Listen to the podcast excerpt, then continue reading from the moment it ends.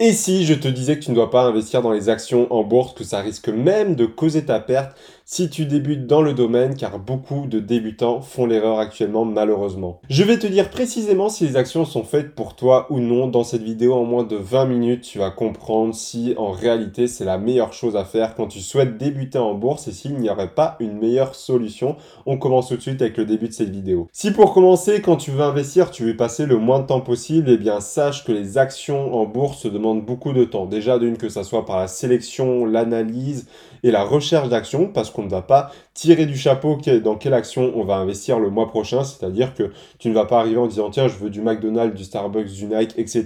Tu peux très bien le faire, mais ça risque malheureusement de te causer ta perte, parce que beaucoup de débutants perdent en bourse, notamment à cause de cela. Ils investissent comme s'ils joueraient aux fléchettes, et là où la flèche se plante, eh bien ils sélectionneraient cette action-là. Ça ne marche absolument pas comme ça. Si tu veux réussir en bourse, il te faut une stratégie et des connaissances. Et le gros problème avec ça, c'est que tu vas devoir passer du temps à savoir si l'entreprise est bien ou non. C'est pas parce que c'est une très grosse entreprise très connue que ça veut dire qu'elle est forcément bonne à avoir dans son portefeuille. Peut-être que son bilan comptable est très mauvais, peut-être que les indicateurs sont mauvais, elle est peut-être surévaluée, le dividende ne va peut-être pas te convenir, les analyses fondamentales ne vont peut-être pas te correspondre ou vont être négatives. Donc il y a énormément de choses à prendre en compte et cela sur chaque action que tu vas vouloir acheter par la suite. Donc il faut comprendre que ça va te prendre quelques heures par mois d'analyser, de rechercher, de sélectionner les bonnes actions parce que si l'action que tu voulais acheter n'est pas bonne, il faut en trouver une autre et réeffectuer l'analyse, et cela tous les mois, et même si tu réinvestis dans des actions que tu as,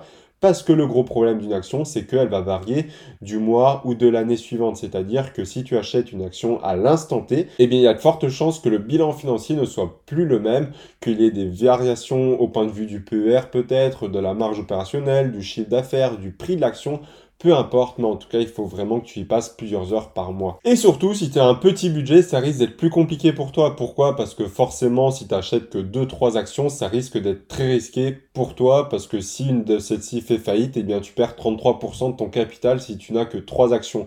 Le mieux, c'est d'en avoir une dizaine, vingtaine ou trentaine pour être sûr de pouvoir investir déjà dans tous les secteurs, dans tous les types d'entreprises, de varier aussi l'activité, le secteur géographique, etc. Car c'est très important de dire c'est de ne pas mettre ses œufs dans le même panier. Si ce panier tombe, eh bien, tu as cassé tous tes œufs. C'est la même chose en bourse. Si tu mets tout ton argent au même endroit et que cet endroit-là casse, eh bien, tu ne verras plus jamais ton argent, malheureusement. C'est pourquoi fais très attention à cela. Alors que si tu veux investir avec des ETF, c'est là qui est peut-être la clé pour toi si tu veux passer le moins de temps possible, parce que déjà d'une, tu n'auras pas à l'analyser tout le temps que tu voudras racheter. Il faut savoir qu'il y a une analyse qui se fait d'un ETF au préalable, mais ce n'est pas la même analyse qu'une action. Tu vas analyser ici les encours, la réplication, les frais, etc.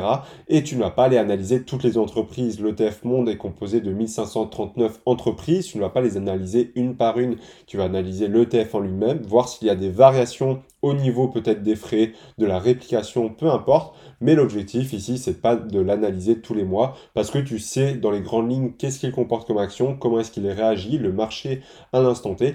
Et tout ce que tu auras analysé, c'est les petites variations mais propres à l'ETF. Et surtout, pour la diversification, l'ETF Monde coûte 24 euros actuellement chez Lixor, le EWLD, et tu vas être réparti dans des milliers d'entreprises comme je te l'ai dit. Donc là-dessus, même un petit budget pourra faire largement l'affaire. Et si tu as un peu plus de moyens, le CW 8 de Amundi qui coûte à peu près 400 euros, possède exactement les mêmes répartitions à juste des frais un petit peu plus faibles et un meilleur encours sous gestion. Ensuite, rien ne vaut une tranquillité d'esprit quand tu es un investisseur et est-ce que les actions sont réellement bonnes pour dormir tranquille et ne pas avoir de stress? C'est peut-être la chose qui cloche avec celle-ci.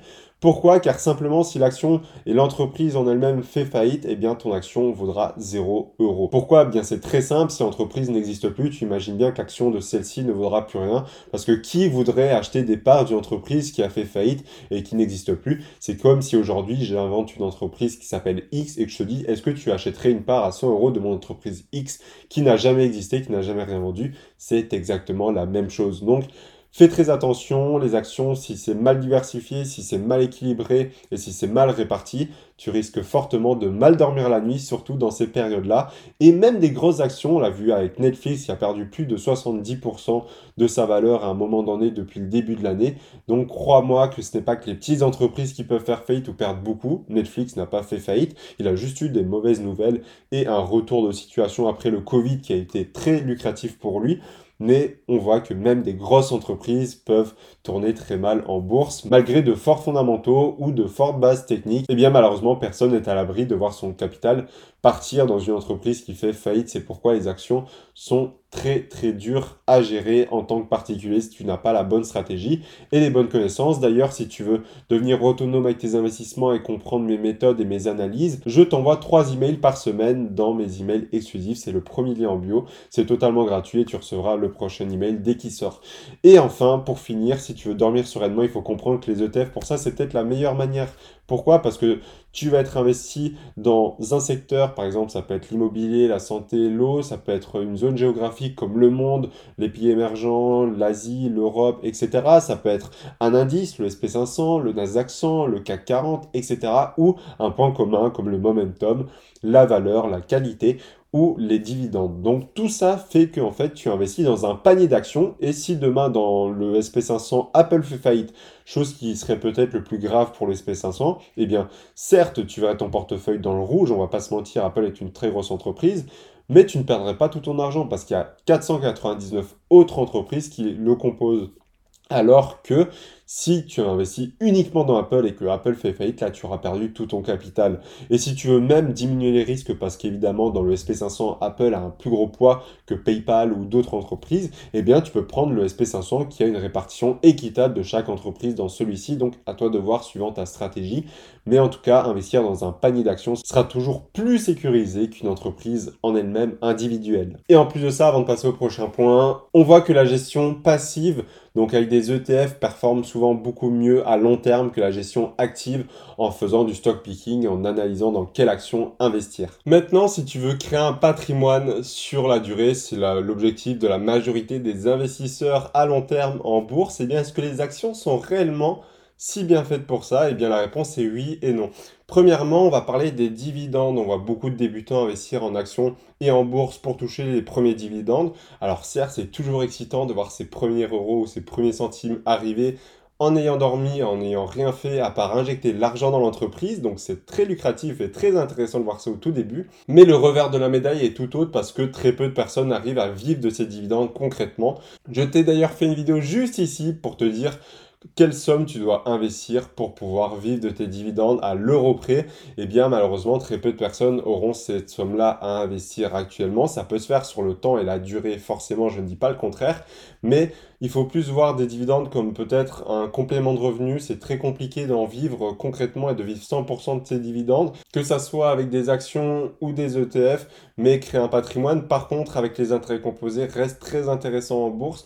Pourquoi? Parce que là, tu vas vraiment utiliser les intérêts composés à pleine puissance, c'est-à-dire que tu ne vas pas toucher tes dividendes, mais ils vont servir uniquement à être réinvestis pour investir encore plus par la suite et plus massivement, et donc faire un effet boule de neige par la suite qui va grossir avec le temps, parce que forcément, si tu lances un petit caillou en haut de l'Himalaya et qui arrive en bas, il pourra peut-être faire une boule de neige qui fera plusieurs mètres de diamètre.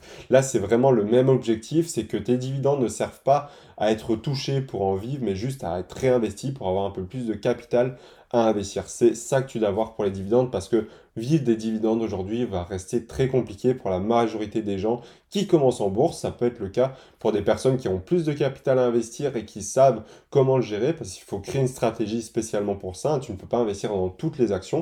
Toutes ne versent pas des dividendes, par exemple, tous les mois, tous les ans. Et même d'autres n'en versent pas du tout, comme euh, Google, Facebook, Tesla, etc. Donc les actions, par contre, pour créer un patrimoine avec des intérêts composés peut être très efficace, mais je dirais que c'est peut-être pas le plus optimisé comparé à des ETF capitalisants où les dividendes vont être directement réinvestis. Pour ça, c'est extrêmement pratique selon moi, parce que ça va directement te permettre de réinvestir tes dividendes sans devoir le faire toi manuellement. Tu peux également les toucher sur ton sol si tu veux avec des ETF distribuants, c'est à toi de voir ce que tu préfères. Mais pour moi, si tu veux juste investir en bourse pour créer un patrimoine et donc une somme qui grossit avec le temps et pas forcément toucher tes dividendes chaque mois, ça peut être extrêmement intéressant pour toi de te diriger du coup vers des ETF. Ensuite, l'avant-dernier point qui rejoint un petit peu le premier, si tu veux diminuer risques, il faut comprendre que l'action, c'est la chose la plus risquée en bourse. Il y a différents niveaux de risque Le premier et le moins risqué va être par exemple l'ETF Monde, où tu vas investir dans plusieurs pays, dans des milliers d'entreprises, dans des dizaines de secteurs. Le deuxième risque, un peu plus risqué maintenant, va être le SP500 par exemple, là où tu vas investir uniquement sur un pays, donc tu n'es plus diversifié dans plusieurs pays, tu es diversifié dans plusieurs secteurs, mais dans un seul pays. Donc si le pays a un problème, eh bien ça peut être très risqué pour toi. Eh bien tu peux voir ton capital investi diminuer plus drastiquement si tu étais investi ailleurs. Alors évidemment, pour les États-Unis en général, quand ils ont un problème, c'est généralement impacté sur tout le monde entier, mais c'est plus pour te montrer un exemple. Ensuite, tu as le troisième niveau de risque qui est l'avant-dernier et qui est l'un des plus risqués, c'est par exemple le Nasdaq 100, parce que tu vas être réparti dans un seul pays, dans un seul secteur qui est ici la technologie. Et il y a certaines crises, lors par exemple de la crise de 2008 où les banques étaient en grosse difficulté, ou pendant le Covid où le transport était en grande difficulté. Donc tous ces secteurs-là ont connu plus de difficultés malheureusement que d'autres secteurs comme le pharmaceutique, l'Internet, la technologie, etc.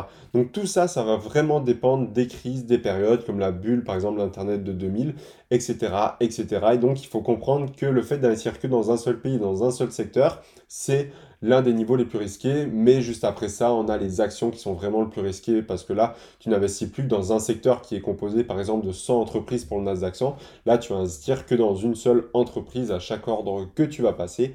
Et donc, le gros problème avec ça, c'est que comme je te l'ai dit, si l'entreprise fait faillite, eh bien, tu vas perdre tout ton argent malheureusement. Donc tu vas être beaucoup moins diversifié à l'unité par rapport à un ETF et surtout tu vas être malheureusement tributaire des tendances et de l'actualité actuelle. Alors forcément dans un ETF aussi on ne va pas se le cacher, si tu investis dans un ETF santé par exemple et que la santé va mal, tu ne vas pas gagner de l'argent. Par contre tu vas être beaucoup moins tributaire d'une entreprise en particulier, d'une action ou d'une tendance du moment. Et enfin, j'imagine que si tu investis en bourse et que tu es débutant et que tu veux pas faire ça ton métier, tu ne veux pas te prendre la tête, il faut comprendre que les actions, comme je te l'ai dit, c'est très complexe parce qu'il faut du rééquilibrage. Il faut comprendre que la stratégie qui va avec est beaucoup plus complexe qu'un ETF. Il faut savoir quand investir, quand aussi revendre. Il faut savoir les tendances des marchés, les tendances aussi qui vont émerger dans le futur. Peut-être qu'Apple est à la pointe de la technologie, mais on très bien vu avec Kodak, qui n'a pas cru en la technologie du coup du numérique et qui est totalement passé à côté qui a fait carrément faillite, ou en tout cas presque faillite, à cause de cela et qui n'en s'est jamais relevé. Donc il faut comprendre que les choses changent et quand tu investis à long terme 20, 30, 40 ans, tu auras certainement des entreprises qui n'auront pas cru en la tendance émergente et qui se seront fait dépasser. Donc il a beaucoup de choses à prendre en compte, mais quand tu veux vraiment ne pas te prendre la tête, peut-être que les actions ne seront pas faites pour toi parce que choisir dans quoi réinvestir tous les mois, devoir la réanalyser, euh, il prend assez du temps. C'est pas parce que tu es absolument fan aujourd'hui de bourse et d'investissement que tu vas encore l'être dans les 20-30 prochaines années avec trois enfants, une femme et de la nourriture, des factures à payer, de la cuisine à faire, etc. Tu auras peut-être plus envie d'y passer 4-5 heures par mois pour investir et peut-être que par exemple y passer 15 minutes par mois, ça ne te dérangera pas parce que tu les trouveras.